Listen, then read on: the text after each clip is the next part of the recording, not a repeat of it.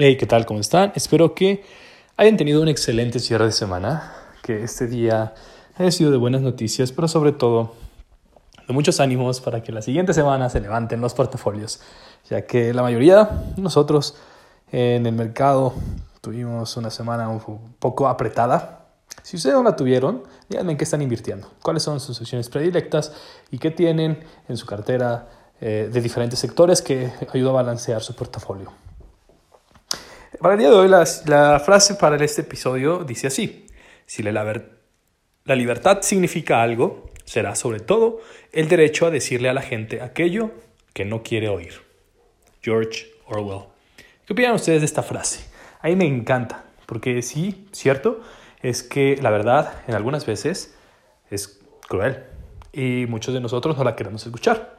Así que tengan un poquito de soltura, hacia escuchar realidades, pero sobre todo de decirlas si es que son necesarias. Para el día de hoy tenemos el resumen del mercado financiero en México y tenemos que de las principales acciones de subidas y bajadas eh, en, el, en el índice de la Bolsa Mexicana de Valores, GCC perdió el día de hoy 1.79%, Grupo Carso a 1, 1.35%. Así pues también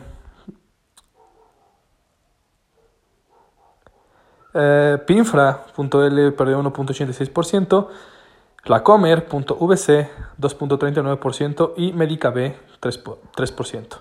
Las principales alzas, La Moza ganó 7.69%, Element ganó 8.63% y CIMEC.b 10.62%. El día de hoy eh, los CETES a 364 días cerraron en 5.49% de rendimientos. El tipo de cambio de pesos frente a euros cerró en 23.42% eh, pesos por euro con una ganancia de 0.3%.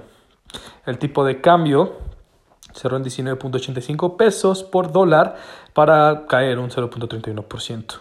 En el petróleo, la mezcla de Pemex eh, cerró en 64.35 dólares por barril, el Brent en 72.24 y el West Texas 68.31 dólares. En los índices internacionales, el Brasil Bovespa ganó un 0.41%, el IGPA de Chile 0.69% arriba, el Dow Jones cerró con una ganancia de 0.04%, el Nasdaq 0.04% y el Standard Poor's 500 con 0.16%. Espero que tengan un excelente fin de semana, recarguen muchas energías, nos escuchamos mañana.